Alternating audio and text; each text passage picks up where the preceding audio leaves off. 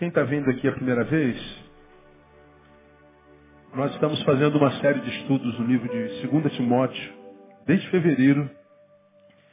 Começamos na primeira quarta-feira que eu voltei de férias, lá no iníciozinho de fevereiro. E nós começamos uma série de palavras que nós denominamos conselhos paulinos, conselhos paulinos, do pastor para aqueles que ainda têm ouvidos, do pastor para aqueles que ainda têm ouvidos. Ainda, né? A incapacidade auditiva seria uma das marcas da geração do tempo de fim, do tempo do fim. As pessoas não ouvem mais, não adianta.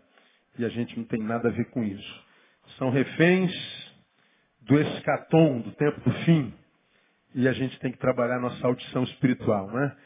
Então, nós falamos porque estamos em 2 Timóteo, e falamos que foi o último livro que Paulo escreveu.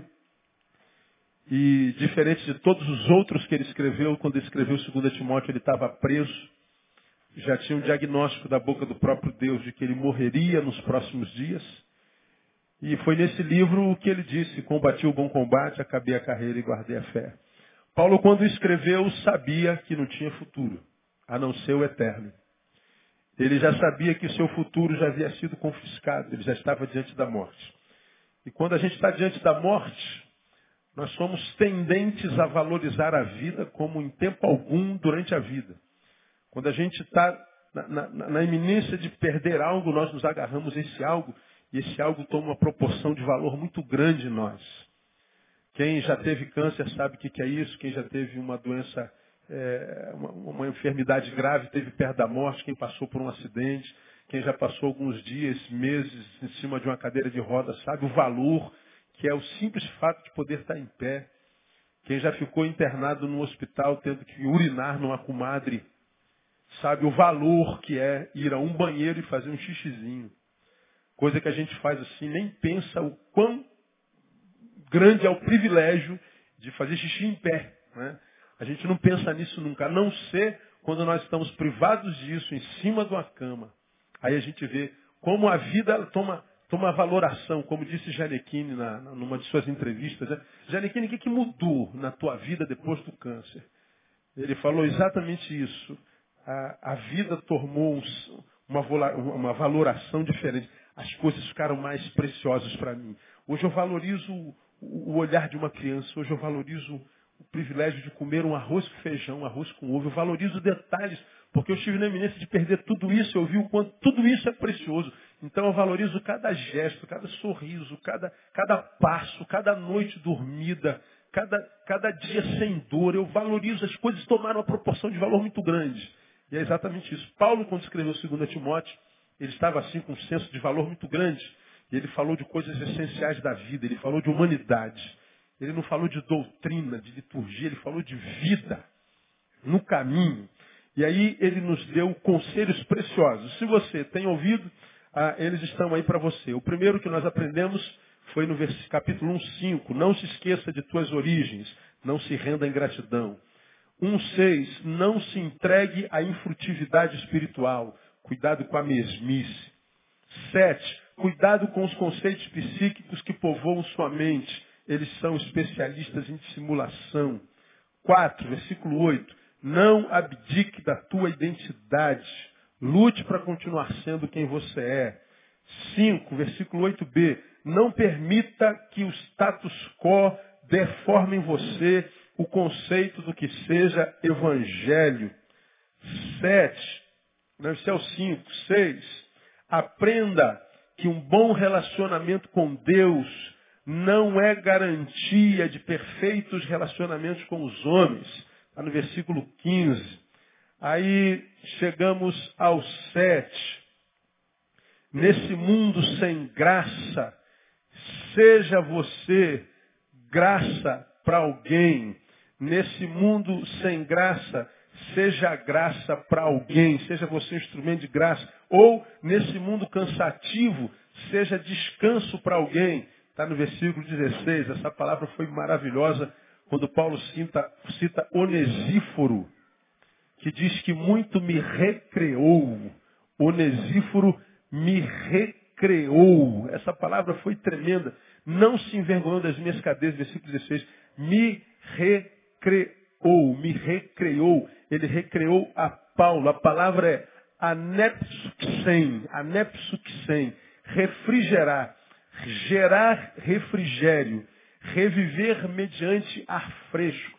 Paulo está dizendo que ele estava preso, a ambiência da prisão estava insuportável, ele estava passando por um momento difícil, inumano na vida, mas quando Onesíforo chegava, ele renovava o ar, ele trazia ar fresco, trazia refrigério, o vento soprava, ele me recriou demais, ele me dava descanso. A palavra foi tremenda, nós falamos sobre isso detidamente.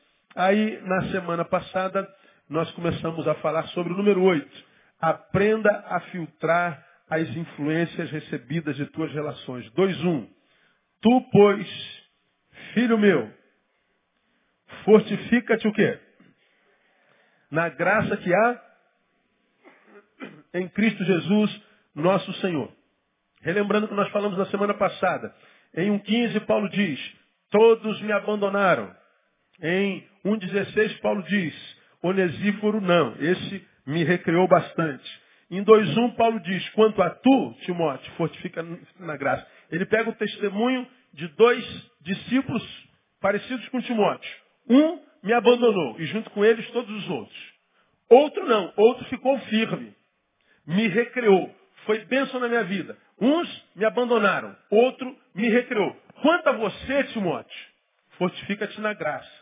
Como quem diz, se você não se fortificar na graça, você pode ser mais um dos que têm abandonado a fé. Você pode ser mais um dos que ficam pelo caminho. Você pode ser mais um dos que morrem antes da morte chegar. Mais um dos que perdem apetite espiritual. Se tornam tão somente frequentadores de igrejas, defuntos evangelicais, defuntos com religião, mas defunto. Então, fortifica-te na graça. Aprenda, portanto, a filtrar as influências recebidas das tuas relações. Aí nós tivemos duas considerações. Se preciso me fortificar, é porque posso enfraquecer. Isso é o, é o mais óbvio dos óbvios. E Paulo, nesse versículozinho primeiro, nesse capítulo 1 de Timóteo, ele fala sobre os que naufragaram na fé, capítulo 1, 19 e 20, ah, descuido com relação à consciência. Em 1 Timóteo 6, 20 e 25 falam dos que desviaram da fé, por quê? Pouca profundidade de conhecimento.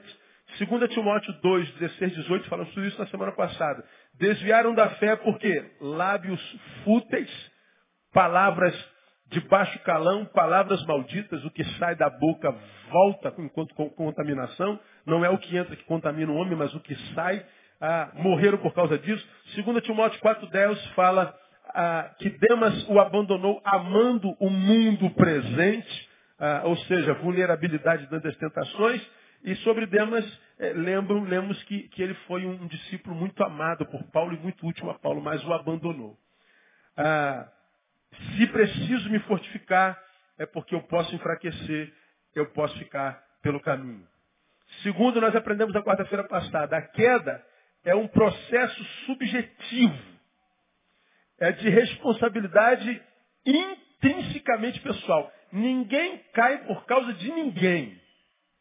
Ah, pastor, eu estou fora da igreja porque o pastor falou. Eu estou fora da igreja porque o diácono pecou. Eu estou fora da igreja porque não me deram oportunidade. Eu estou fora da igreja porque todo mundo que está fora da igreja, covardemente, diz que está fora da igreja por causa de um terceiro. Ora, na mesma igreja da qual você se afastou, ainda tem um milhão de pessoas que congregam, inclusive, com esse terceiro por causa do qual você saiu. Você saiu e um monte de gente permaneceu. Por que, que um monte de gente permaneceu e você não? Aí você diz por causa de terceiro. Esse terceiro continuou na igreja do lado de um monte de gente. Então não foi por causa de terceiro. Não foi porque ele fez o que fez. É porque você não estava preparado para lidar com o que quem quer que seja tenha feito. Então ninguém sai da igreja por causa de ninguém, sai por causa de si mesmo. Ah, pastor, estou fora da igreja porque o meu pastor adulterou. Ora, naquela igreja tem um monte de gente que era ovelha daquele pastor e continua firme na fé. E você fazia parte do mesmo rebanho e está no mundo. Então o problema não é o pastor, é você. Ah, pastor, eu estou muito triste porque naquela igreja disseram que eu sou feio. Ó, tem um monte de feio naquela mesma igreja que já ouviram a mesma coisa e continuam lá, adorando ao Senhor, porque para o Senhor, todos nós somos lindos e perfeitos. Amém ou não? Diga para quem está do seu lado, você é lindo para Deus, irmão. Glória a Deus ou não? É, glória a Deus. Então, me disseram que eu sou feio. O problema é seu, pô. Saber que sou feio, sou bonito, some da minha face, ué. Senta do lado do, do, do, do galã. Agora, eu vou deixar a igreja por causa de você? Ah, para com isso, irmão. Para com isso. Ninguém sai da igreja por causa de ninguém. Ninguém abandona a fé por causa de ninguém. Abandona por causa de si mesmo. Foi fraco. Como já citei aqui mil vezes, Jean Paul Sartre, não é o que fazem conosco. É o que a gente faz com o que fizeram conosco. Então, ah, desviaram da fé. A, a queda, o fracasso espiritual é de responsabilidade subjetiva. Independente de quem quer que seja. Não é o que fazem comigo, é o que eu faço com o que fizeram comigo. Nós falamos sobre isso profundamente na quarta-feira passada. Portanto, o permanecer de pé ou cair é responsabilidade de cada um. Aí eu terminei assim, ó. Observação. A queda independe, inclusive, do líder ao qual se segue. Nós mostramos que Imineu abandonou Paulo, Alexandre, Fígelo, Hermógenes, Demas e muitos outros discípulos abandonaram a fé. E quem era o pastor deles? Paulo. Tem pastor melhor? Judas abandonou a fé. Com quem que Judas andou? Jesus. Tem pastor melhor do que esse? Tem líder melhor que esse? Portanto, a minha queda, a minha decadência espiritual independe, inclusive, do líder debaixo do qual eu estou. Então é de responsabilidade unicamente minha. Mais do que com o ensinador, tem a ver com o que eu faço com o ensino recebido. Eu posso ser ovelha do apóstolo São Paulo, eu posso ser ovelha que andei assim face a face com Jesus. Esses mestres, esses ensinadores são extremamente competentes e gente extremamente santa. Mas mais do que com o mestre, com o ensinador, tem a ver com o que eu faço com o ensino recebido. Então, meu irmão, ah, Paulo está dizendo, fortifica-te na graça. Bom, se isso é uma realidade, nós aprendemos na quarta-feira passada, Hoje eu quero falar com os irmãos sobre. Diante disso, uma questão. Como me guardar de tropeçar, de cair? Que a Bíblia diz que para a gente cair, basta que a gente esteja de pé. Aquele que está em pé, olhe, não caia. O fato de você estar aqui hoje apaixonado por Jesus, o fato de você estar aqui hoje apaixonado pela palavra, o fato de você estar aqui hoje sentado do lado de um anjo, sendo pastoreado por um bom pastor, não quer dizer nada. Pode ser que amanhã você esteja aí num caminho prostrado, abandonado, pisado e humilhado pelos homens. Para cair, basta estar de pé. Por isso vem Paulo e diz, Timóteo, vistes quantos me abandonaram? Vi, pastor. Mas você percebeu como Onesíforo, a despeito deles, continuou fiel e tornando a minha vida suportável. Vi, então, quanto a você, Timóteo, cuidado com as tuas relações. Olha com quem você anda. E trata de se fortificar na graça. Porque você pode ser o próximo a cair. Como que a gente faz para guardar a nossa integridade, para que a gente se guarde de tropeçar, de cair? Primeiro, nunca, nunca se conforme com o que tem, se a fonte na qual você se alimenta é Deus. Agora, eu preciso é, explicar melhor essa frase quando eu digo nunca se contente com o que você tem, se a fonte na qual você se alimenta é Deus. Porque quando eu falo diante do evangelho que se prega no Brasil hoje, nunca se contente com o que você tem, logo na cabeça de vocês nasce. Ah, então tem um carro 68, eu vou pedir um carro 2012. Ah, se eu estou pesando 75 quilos, vou pedir a Deus para pesar 60. Ah, eu estou ganhando 2 mil, vou pedir a Deus para ganhar 10. Ah, eu estou com essa namorada feia, vou pedir uma modelo. Quando a gente fala não se contente com o que tem, nós somos quase que tentados a pensar em coisas, em bens mensuráveis. Pensar no que está do lado de fora. Pensar no que é secundário, que torna-se primário quando a gente não está bem com Deus. Quando a gente está bem com Deus, nosso senso de valor está ah, equilibrado, saudável. E o senso de valor do reino é busca primeiro o quê? O reino de Deus e a sua justiça. E o resto? O resto é resto. Ele acrescenta. Busca o reino e a justiça. Ele está falando dos valores do coração, da alma, do ser. Quando eu digo, nunca se contente com o que você tem, tem em Deus, enquanto intimidade, enquanto conhecimento, enquanto proximidade, enquanto santidade. Não se contenha com o que Deus já fez em você, porque Deus pode fazer mais, porque Ele é poderoso para fazer muito mais, abundantemente além do que a gente pede ou pensa. Se Deus pode fazer mais do que aquilo que eu sequer posso pensar, eu não posso nunca me acomodar na minha relação com Ele.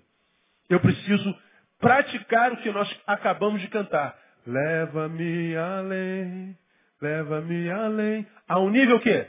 Mais profundo de quê? De intimidade contigo, ó Senhor. Leva-me além. O autor está dizendo, Senhor, eu quero sair daqui. Eu não quero estancar-me aqui, eu não quero paralisar aqui, eu quero ir além. Aonde? A um nível mais profundo de intimidade contigo.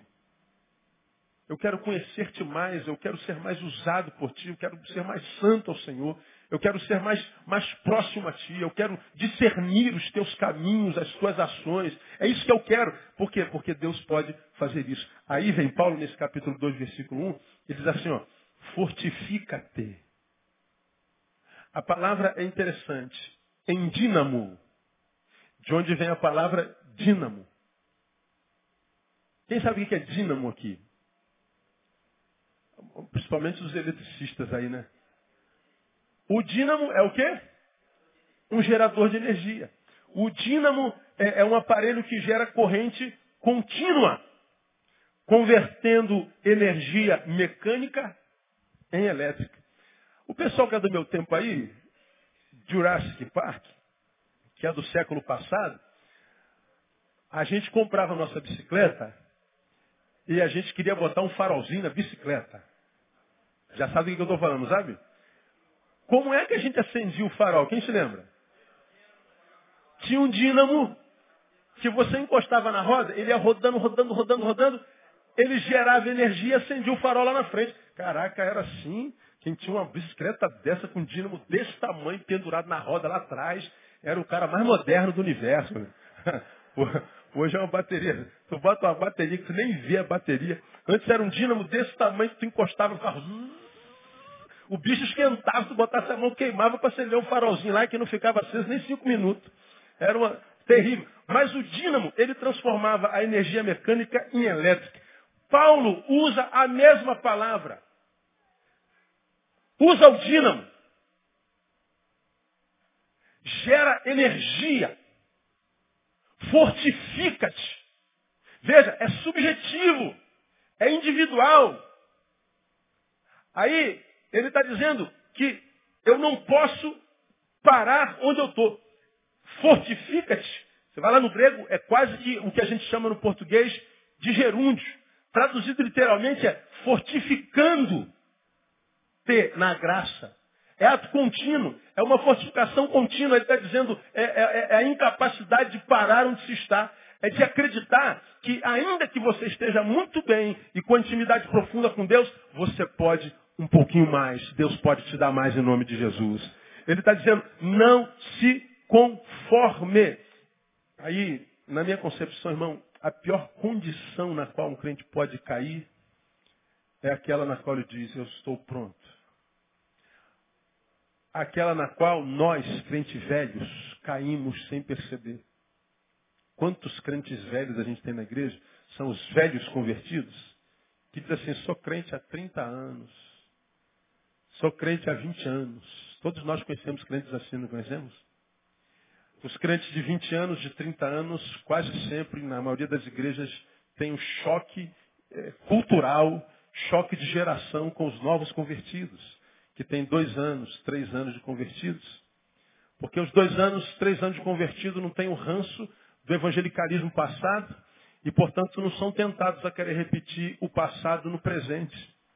Eles são desafiados a criar a sua própria cultura firmada no Evangelho, no Evangelho de Deus, que não muda, mas na sua própria geração. Os crentes velhos não. Os crentes velhos estão presos lá atrás, 1958, quando o Evangelho era completamente diferente, as pessoas eram completamente diferentes, o mundo era completamente diferente. Lá não tem absolutamente nada a ver conosco. O Evangelho continua o mesmo, mas a forma de publicá-lo, de compartilhá-lo é completamente diferente. A forma como o homem contemporâneo reage a esse evangelho é completamente diferente. A relação dos homens com os quais nós nos relacionamos e pregamos, completamente diferente. Agora, quando nós envelhecemos no evangelho, nós dizemos assim, eu sou crente há 30 anos. Quando ele evoca o tempo para falar que é crente, ele está dizendo, eu já sei tudo. Não há nada, moleque, que você possa me, me, me ensinar. Eu me lembro quando eu tomei posse em Betânia, 17 de outubro de 1992. Ah, esse ano completam 20 anos que eu estou aqui. No dia 17 de novembro de 90, tomei posse aqui com 20, 20, 26, 26 anos. E fui ordenado pastor aos 23, garoto. Aí eu me lembro quando eu tomei posse, a igreja tinha é, começamos com 54 pessoas. Dos 54, 14 era diácono. Tu imagina. O mais novo tinha 71 anos. Jesus tem misericórdia. Aleluia. Louvado seja o nome do Senhor. Louvado seja o nome do Senhor, né? Ah, aí eu tomo posse. O, o homem fala assim para mim: Menino, não creio que eu tenha alguma coisa a aprender com você. Mas, no auge dos meus 70 e tal, 60 e pouco de cristão, se você for humilde e quiser aprender, estou aqui para te ensinar. falei, meu Deus. Irmãos, esse homem foi o pior ser humano que eu já encontrei na minha vida inteira. Tem 46 anos quase. Foi o pior ser humano, não é crente, não. Ser humano que eu já encontrei na minha vida. Eu conheci ódio por causa desse homem. Eu sei o que é ódio. Deus sabe o que eu passei aqui no início do nosso ministério, ninguém sabe. Deus sabe. Daqueles que dizem, eu já sei tudo, eu estou pronto. Quando eu falo, eu estou pronto, eu só posso me lembrar de um caso na Bíblia que eu já preguei aqui, você se lembra. Quem foi que disse que estava pronto? Você se lembra? Pedro, Lucas capítulo 22. Volta um pouquinho para a Bíblia aí.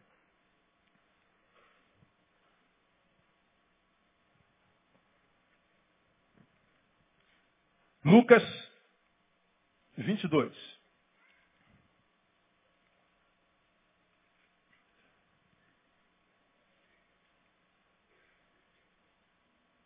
Trinta e um. Você conhece bem o texto. Simão, Simão, Jesus falando com ele, Pedro, eis que Satanás vos pediu para se andar como trigo, mas eu roguei por ti para que a tua fé não desfaleça. E tu, quando te converteres, fortalece teu irmão. Aí Pedro respondeu, Senhor, estou pronto a ir contigo tanto para a prisão como para onde? Para a morte. Aí Jesus replica, tornou-lhe Jesus, digo-te Pedro, que não cantará hoje o galo antes que três vezes tenhas negado que me conhece. Você está dizendo que está pronto, que é apaixonado por mim, que me conhece, que está disposto a ser preso comigo, até morrer por mim. É isso mesmo, Senhor. Eu sou um crente fera, eu sou pronto. Pois é, Pedro. Pois eu vou te dizer uma coisinha que você não vai acreditar. Antes do galo cantar, meu amigo, você não vai me negar uma vez, não. Você vai me negar três vezes. Você está tão pronto, dizendo que vai pra, comigo para a prisão, que morre por mim, mas você vai ter vergonha, medo, seu covardão, de dizer que me conhece três vezes antes do galo cantar. A visão que Jesus tinha de Pedro era uma. A visão que Pedro tinha de si mesmo era outra. E o engraçado é que a visão que eles tinham do Pedro era completamente diferente, antagônicas. Não eram parecidas, diferentes, mas parecidas. Não, eram completamente. Um dizia assim, ó, você quando se converter, você pastoreia as minhas ovelhas, você cuida dos, dos, meus, dos meus filhos, das minhas ovelhas. O outro diz, mas como, Senhor? Eu já estou convertido, já sei tudo, eu morro contigo, vou preso contigo, eu sou o cara. Galo cantor. Ele já tinha negado Jesus três vezes. Jesus já estava preso. Diz o texto mais adiante, que ele, eu estou aqui, Jesus preso, e Pedro está lá longe, já tinha negado. Quando o galo canta, ele nega a terceira vez, diz o texto que Jesus dá uma olhada para trás e mira no olho de Pedro. Como quem diz, eu não te disse. Pedro sai, diz o texto, saiu e chorou como?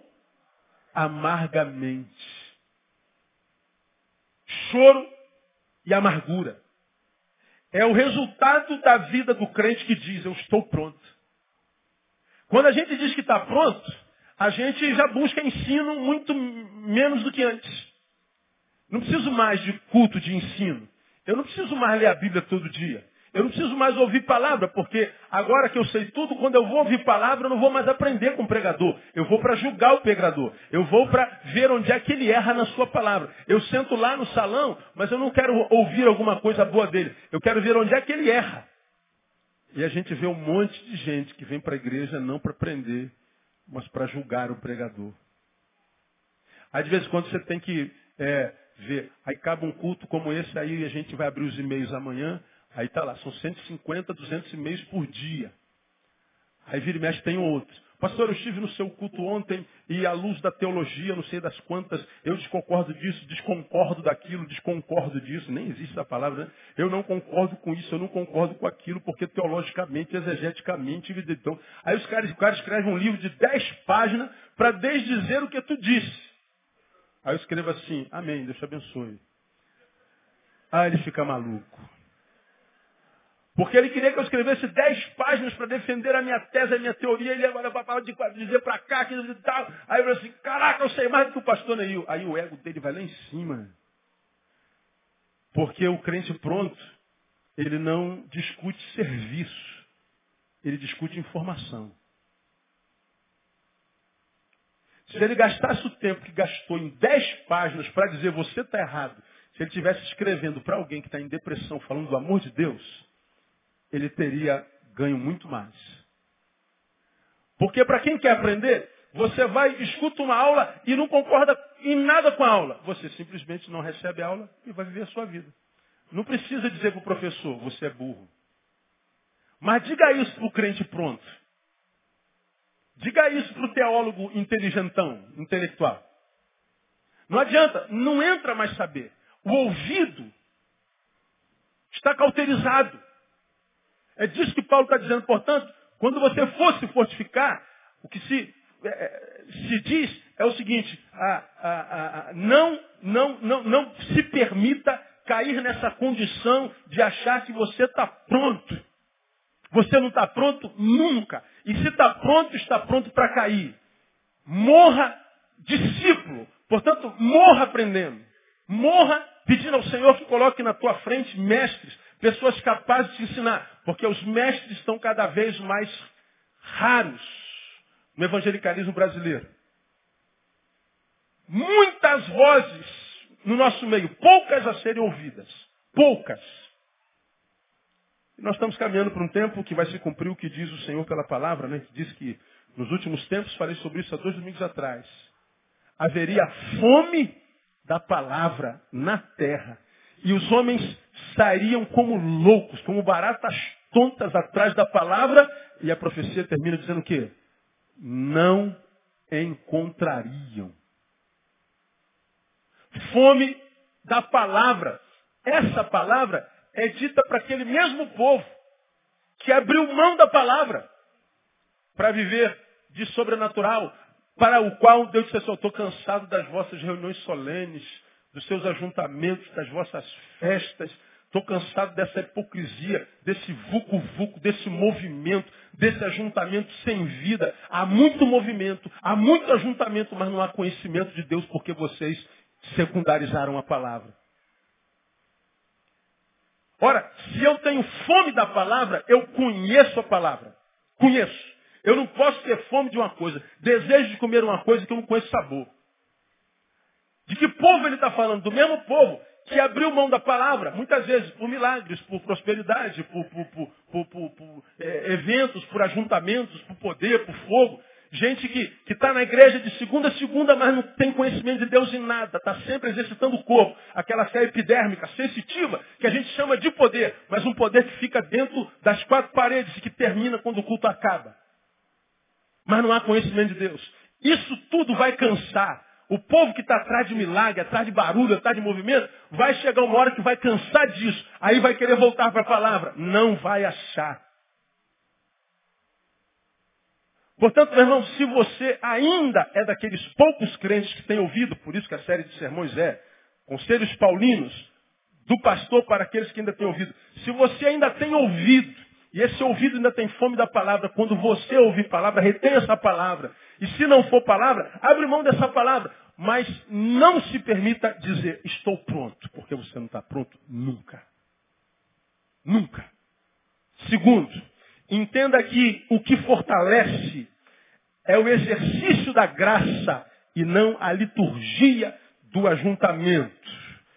Fortifica-te na graça. Aí graça a gente conhece muito bem. Carite ou caris. Graça. Mormente no nosso meio definida, definida como que? Graça é o quê? O que você aprendeu na EBD? favor imerecido. Ou seja, eu não mereço, mas ainda assim recebo. A gente geralmente usa graça quando o assunto é salvação. Porque todos pecaram e destituídos estão, separados estão da glória de Deus, da graça de Deus. E o salário do pecado é a morte. Todos pecaram e o salário do pecado é a morte, então todos deveriam morrer. Mas a gente está vivo. Nós não vamos morrer. Por quê? Ah, o salário da, do pecado é a morte, mas o dom gratuito de Deus é a vida eterna. Eu mereço a morte, mas o que, que eu recebo? A vida. Isso é graça. É um favor que ele me dá pelo sacrifício da cruz, que me alcança mesmo que não haja em mim mérito. É isso que nós conhecemos como graça. Graça é algo bom que você recebe sem merecer. É como a gente conhece graça. Graça é muito mais que isso. A gente não tem como parar só na graça. Muito bem. Paulo está dizendo, o que te fortifica, Timóteo, é a graça. Do que, que ele está falando? Debaixo da graça Graças a Deus, todos nós estamos. Posso ouvir um glória a Deus aí? Muito bem. Agora, como é que eu me fortifico nessa graça debaixo da qual eu estou? Praticando o mesmo que Deus fez por nós. O que que Deus fez comigo, Neil? Você merece a morte, eu te dei vida, eu te perdoei. Você merece o castigo, mas eu estou te absolvendo. Isso é graça. Estou fazendo um bem que você não merece. Pois bem, quando é que eu me exercito na graça? Quando eu esparjo esse bem, quando eu compartilho esse bem, quando eu sou fonte de bem na minha geração, na vida das pessoas. Mas vou fazer bem para quem, pastor? Para qualquer um. Mesmo sobre a vida de quem não merece. É aqui que entra a complicação para a gente. Jesus uma vez esteve reunido com alguns de seus discípulos. E ele falou assim, se vocês fizerem bem só para quem vocês amam, que há mérito nisso. Não fazem os gentios os mesmos? Os traficantes não fazem o mesmo? Cachoeira não faz o mesmo? Os homens mais perversos do mundo não fazem o mesmo? Bem para os amigos e para os inimigos. Mal. Como nós somos o povo da graça, comunidade da graça, comunidade do carisma, fomos alcançados por esse carisma, o nosso chamado na terra, enquanto sal e luz, é fazer o bem, compartilhar o bem, compartilhar a graça, ser uma fonte de graça para a nossa geração, para o nosso tempo, para as pessoas. Mas, pastor, essas pessoas não merecem. É verdade. E é exatamente por isso que você foi alcançado pela graça. Para dar para quem não merece aquilo que você recebeu sem merecer também. O bem, o perdão, comunicar a salvação, espargir o bem sobre ele, para que quem sabe, mesmo sendo perverso, alcançado pela graça, a muda da vida dele muda e ele seja um reprodutor do bem daqui para frente. A gente acha, nós cristãos, que a gente se fortifica em Deus, a gente acha que a nossa vida vai ficar forte, uma vida inabalável, como um monte de céu que não se abala, frequentando culto. A gente acha que o poder de Deus vai permanecer em mim fazendo campanha, subindo monte, fazendo jejum, dando oferta. Pois é, é o que a gente ouve em todo canto. Mas esse texto está dizendo, não, Ney, o que te fortifica é a prática do bem. É a prática da graça. O que fortifica é o exercício da graça. É não só recebendo de Deus no tempo, mas compartilhando o recebido de Deus no mundo. Aí nós vivemos hoje uma igreja brasileira extremamente parasitária. As igrejas estão lotadas, liga a televisão, mas todo mundo com a fotinha do doente para ser curado. Todo mundo com a carteira para ser assinada. Todo mundo na presença de Deus, mas para tirar alguma coisa de Deus, para receber alguma coisa de Deus. Ninguém conhece ninguém, ninguém toma conhecimento da dor de ninguém, ninguém é bênção para ninguém, ninguém é família com ninguém. Quem está do lado não me interessa. Eu estou aqui porque me disseram que Deus vai fazer alguma coisa para mim, por isso eu estou aqui. E a gente acredita que quando Deus faz para mim, então eu estou fortalecido. Não, não me fortalece o que Deus faz para mim. O que me fortalece é o que, que eu faço com o que Deus fez para mim. Porque que se o Deus fez para mim não é compartilhado, eu continuo fraco. Vai durar pouco tempo. Aí nós vemos uma geração, como eu tenho pregado domingo de manhã, viciada em ajuntamentos. Vulneráveis diante das tentações, das dores da vida, uma geração apóstata que está sempre frustrada com Deus porque acha que Deus não fez como ele queria que fosse feito, porque disseram que a vida dele ia dar tudo certo, que tudo ia para o lugar, que ia ficar tudo bem. Aí vem aquela maldita palavra que a gente usa no nosso apelo. Basta que você aceite Jesus. Não basta que a gente aceite Jesus. Eu e você conhecemos um milhão de crentes que já aceitaram Jesus e têm uma vida desgraçada. Só não temos coragem de falar isso. Eu e você, talvez você seja um desses, e eu seja um desses, que aceitamos a Jesus e a nossa vida está toda bagunçada, toda fora de lugar. Não acontece. E a gente carrega uma tristezinha dentro de nós, inconsciente ou consciente não revelado, contra Deus, porque nós achamos que Deus devia ter feito e ainda não fez. Por que, que Deus não faz? A gente tem aquela frustração, se a gente não tem o que eu prego aqui há 20 anos, a bênção da permanência, a bênção da longevidade. E a gente vê essa geração de ex-crentes. Ah, eu já estive na igreja, já fui na igreja, eu agora sou ateu, eu não acredito em mais nada. É como o porco que voltou a revolver-se no lamaçal, o cão no seu vômito. E a gente vê pessoas que dizem que conheceram a Deus e abandonaram a Deus. É impossível que alguém que conheça a Deus o abandone. Quem o abandona não o conheceu, conheceu a religião. O que me fortifica, irmão, não é o fato de vir aqui e pregar para vocês. O que me fortifica não é o fato de eu sentar aqui e orar. Mas é pregar, orar e praticar essa palavra. Ser um agente do bem. Porque só por esse bem praticado é que a gente quebra essa onda de maldição na terra. É só com bem, não tem, não, não, não, não, tem joio. É mais ou menos o que diz Provérbios 25, 21 e 22. Se teu inimigo tiver fome, faz o quê? E se tiver sede? Dá de beber. Fazendo assim, você amontoará o quê? Brasa viva sobre a cabeça dele. Vai queimar a consciência dele. Ele é teu inimigo, te negou o pão. Agora quem está com fome é ele. E você faz como? Exatamente diferente dele. Você me negou. Portanto, eu tinha direito de te negar também. Eu tinha razão se te negasse. Mas eu vou andar contra a razão e vou te dar o pão. Aí ele falar, caramba, eu fiz mal para esse cara. E agora eu estou aqui precisando dele estar tá me abençoando. Consciência queimada. O bem que você fez quebra o ciclo de maldição. Provérbios 25, 21 e 22. Se você vai a Mateus 18, 21 a 25, fala de perdão, você conhece bem o texto. Ah, mestre, é, se alguém que nos ofendeu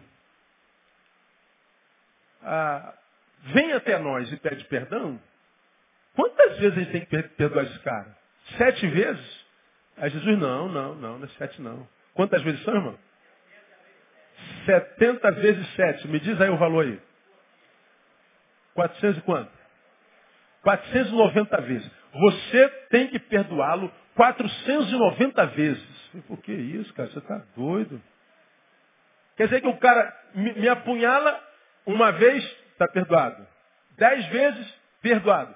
400 vezes, perdoado. É. 490 vezes, perdoado. Aí na 491, aí tu mata ele, dá um tiro na testa dele, aí pode. Não é isso que o Senhor está dizendo. Sete era o número da perfeição, o camarada quando veio, Senhor, sete vezes, é o número perfeito. Não, não. Não tem regra, filho. O que vale nesse assunto é a ausência do espírito beligerante de guerra. É a ausência do espírito de guerra, de vingança. Você não está preocupado em quantas vezes você tenha que perdoar. Mas ele não merece, Senhor. É verdade. Exatamente isso. Foi exatamente o que eu fiz com você. Agora pergunta aos irmãos, é fácil isso? Agora eu pergunto aos irmãos, é impossível isso? Não. Aí nós vemos os santarrões da igreja, os obreiros, os presbíteros, os pastores, os apóstolos, os bispos, os bispos primários, os patriarcas, daqui a pouco Jesus dois, ó Deus. A gente só quer título, título, a gente vai sendo promovido, a gente acredita que é isso que Deus quer da gente, e a gente briga pelo microfone, pelo cargo, a gente briga por oportunidade, a gente diz que eu tenho direito. Direito a quê? Irmão? Jesus está dizendo que não é isso que fortifica a gente, não. O que fortifica a gente é a prática do bem. E quando ele nos ensinou a orar, há um trecho da oração que justifica a miséria que muitos crentes vivem e viverão até o dia da morte. Lá na oração está escrito assim, ó. Perdoa as nossas dívidas, Senhor. Assim como que perdoamos aos nossos devedores. Nós estamos orando, faze comigo como eu faço com eles. Que a tua relação comigo seja a proporção da relação que eu tenho com eles. Aí explica a vida de muitos de nós. Que carregamos amargura, o desejo de vingança, carregamos o ódio, brigamos um com o outro dentro da igreja por causa de cargo, por causa de fofoca, por causa de idiotice. E depois a gente vem para a igreja adorar como se aquela adoração fosse verdadeira. A gente corre para lá, bota aqui para a bandeira de Israel, faz campanha, fala em língua e com ódio no coração. Achando que essa prática litúrgica vai gerar vida na nossa vida. Aí, como eu já tenho ensinado aos irmãos, quando a gente aceita Jesus, a gente está pronto para morrer. Pode morrer à vontade, mas enquanto não morre, vive uma miséria. Porque o que gera vida na nossa vida não é a liturgia, é a prática do bem, é o exercício da graça. Porque só assim será possível quebrar esse ciclo de maldição no qual vivemos na sociedade. Me fizeram mal e eu faço mal também. E me fizeram mal e eu faço mal também. Me fizeram mal, eu produzo mal. Pois é, me fizeram mal porque fui alcançado pela graça, eu não reproduzo esse mal. Eu faço bem mesmo a quem me fez mal. quebrei o ciclo de maldição. Eu posso resgatar a minha geração todinha.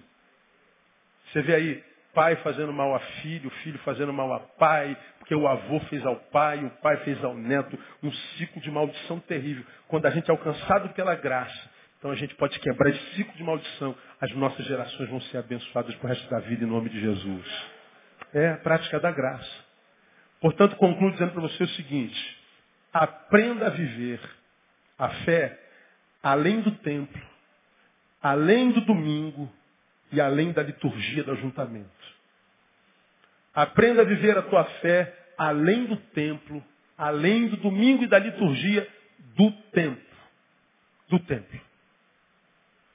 Fé não se vive no domingo. Fé não se vive no templo e fé não depende de liturgia. Isso é o que ensina a igreja evangélica. Mas não é o que ensina o evangelho. Vir à igreja não é uma questão de dependência, é uma questão de prazer. Eu não preciso vir à igreja para adorar a Deus. Eu posso adorar a Deus sentado no meu vaso no banheiro. Eu posso adorar a Deus tomando banho. E quase todos nós, quando entra embaixo do chuveiro, começa a cantar. E se canta de coração, Deus recebe aquela adoração. Ora, se eu não preciso vir para a igreja para adorar o Senhor, por que, que eu venho para a igreja? Para comungar com meu irmão. Porque na comunhão o Senhor ordena a bênção e a vida para sempre. Eu tenho prazer de estar lá. Eu não dependo daquela reunião. Eu não dependo da oração do pastor. Eu não dependo da, da, campanha da restituição. Eu não dependo disso. Eu vou porque eu tenho prazer em adorar o Senhor com meus irmãos. Ó, oh, quão bom, quão maravilhoso é que os irmãos vivam em união. Eu vou lá porque é bom. Porque é maravilhoso aos olhos de Deus. Deus se alegra quando eu estou em comunhão com os irmãos que foram alcançados pela mesma salvação que eu. Mas não é vício, não é dependência. Qualquer momento da nossa vida que a gente não pode vir para a igreja porque a gente está acamado.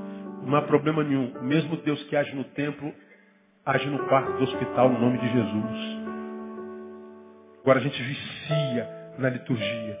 Aí a gente vai a Mateus capítulo 17, para a gente terminar.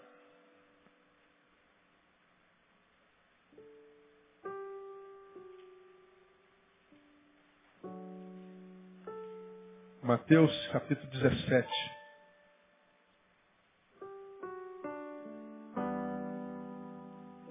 Coisa interessante aí é o, é, o, é o tempo da transfiguração. Você conhece muito bem.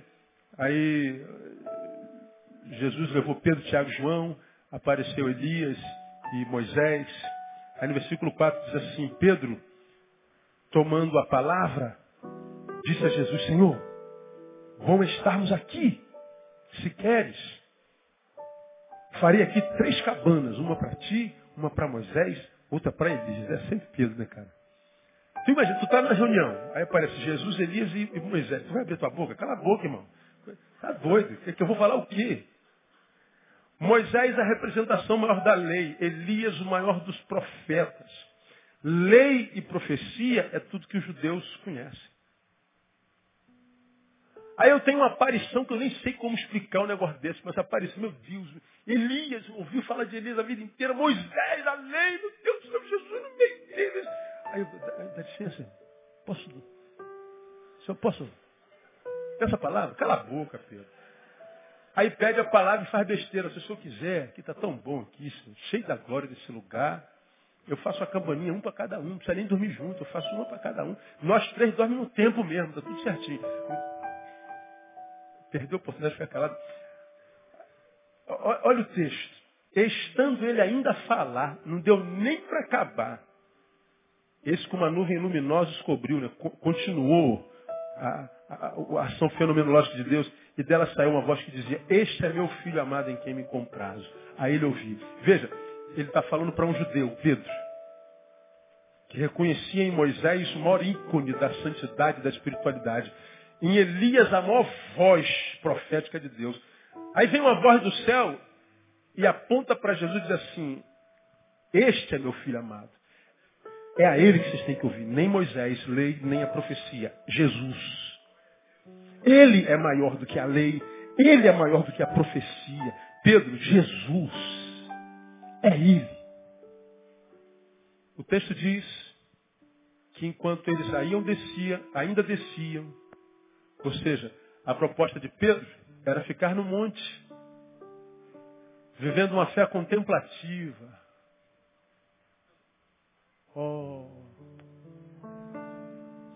Shekinah de Deus está aqui. Um adorador extravagante. Estou apaixonado. Irmãos, a glória nesse lugar. Vamos ficar por aqui mesmo, irmão. Aí Jesus diz, não, filho. A, a fé que você tem que ver não é contemplativa, não. Não é no monte, não. Você tem que descer e viver lá no antagonismo existencial, no dialética da vida. Você tem que descer e viver no dia a dia, lá onde você é perseguido, onde você é difamado, onde você é traído, onde você é, é confrontado por Satanás. É lá embaixo que se vive a fé. Lá no ajuntamento, lá no meio do povo. Quando eles descem, diz o texto, quando eles chegaram à multidão, aproximou-se de Jesus um homem ajoelhando dizendo assim, Senhor, tem compaixão do meu filho, porque é epilético sofre muito, muitas vezes cai no fogo, muitas vezes na água. Eu trouxe os teus discípulos, não puderam curar. Jesus fica com raiva. Até quando eu vou ter que sofrer a presença de vocês? Eles descem do monte numa experiência sobrenatural, mas não sabia como aplicar isso no dia a dia. Jesus diz assim, vocês não aprenderam nada. Jesus está dizendo, Aprenda a viver a fé além do templo, do domingo, da liturgia, do ajuntamento. Porque ficar só no domingo, no templo, no ajuntamento. É muito gostoso, mexe com o coração, faz a gente arrepiar, a gente chora, às vezes a gente cai e a gente é tomado por uma alegria maravilhosa, mas dura dois dias depois. A gente volta a ser a porcaria de gente que foi até antes do horário do culto. Ninguém suporta viver essa vida. Um dia estava alegre, um dia está triste, alegre, triste, alegre, triste, alegre. Chega uma hora que você fica triste para sempre. Aí vem Tiago, capítulo 1, terminei. Diz assim, no versículo 23. Pois se alguém é ouvinte da palavra e não cumpridor, é semelhante a um homem que contempla no espelho seu rosto natural. Porque se contempla a si mesmo e vai-se e logo se esquece de como era. Entretanto, aquele que atenta bem para a lei perfeita, a da liberdade, e nela persevera, não sendo ouvinte esquecido, mas executor da obra, este será bem-aventurado no que fizer. Ele ouve, não esquece e executa. Ele pratica o bem. Ele se fortifica na graça. Esse será bem-sucedido. Se alguém cuida ser religioso, e não refreia sua língua, mas engana seu coração, a sua religião é vã. A religião pura e imaculada diante de Deus, nosso Pai, é esta: visitar os órfãos e as viúvas nas suas aflições e guardar-se isento da corrupção do mundo. A religião pura e imaculada diante de Deus, nosso Pai, é visitar as viúvas e os órfãos nas suas aflições. Ou seja, a prática do bem solidariedade, misericórdia. Isso é a prática da graça. Isso é que me fortifica. Eu enriqueço quando enriqueço alguém. Eu me fortaleço quando fortaleço alguém. Minha vida só encontra sentido quando eu ajudo a dar sentido à vida de alguém. Porque se eu venho à igreja todo dia, ouço o sermão todo dia, subo o monte todo dia, faço jejum todo dia e pratico a liturgia evangélica todo dia, mas não abençoa ninguém, você está sacrificando ao nada. Logo, logo a vida foge de você, mais cedo ou mais tarde. Logo, logo. Porque o que fortalece não é a frequência ao culto, é a prática do bem. E quando a gente pratica, a Bíblia diz, falar de Jesus, o nome de Jesus é glorificado na nossa vida. Então, meu irmão, aprendamos com Paulo, no nome de Jesus, a filtrar as influências recebidas das suas relações, a quando eu me relaciono com gente que está fora da graça, essa coisa me contamina. Quando eu me relaciono com gente que está dentro da graça, essa coisa me contamina. E quando eu me fortifico nessa graça pela qual fui contaminado e a pratico, então, ainda que Emineu, Fígeno, Demas, Hermógenes, Carlos, Lucas, Márcia, Roberta, ainda que todos abandonem ao Senhor, eu continuo onesíforo. Eu continuo neil, eu continuo firme na graça. eu continuo recreando a vida de muita gente. Porque ninguém abandona por causa de ninguém. Se abandonou, abandonou por causa de si mesmo. Então cuidado com a sua vida, irmão, cuidado com o seu coração, cuidado com quem você anda, senta, porque você pode ser o próximo a ficar pelo caminho. Que não seja assim na tua vida, no nome de Jesus. Amém? Vamos aplaudir o Senhor. Vamos ficar em pé, vamos embora.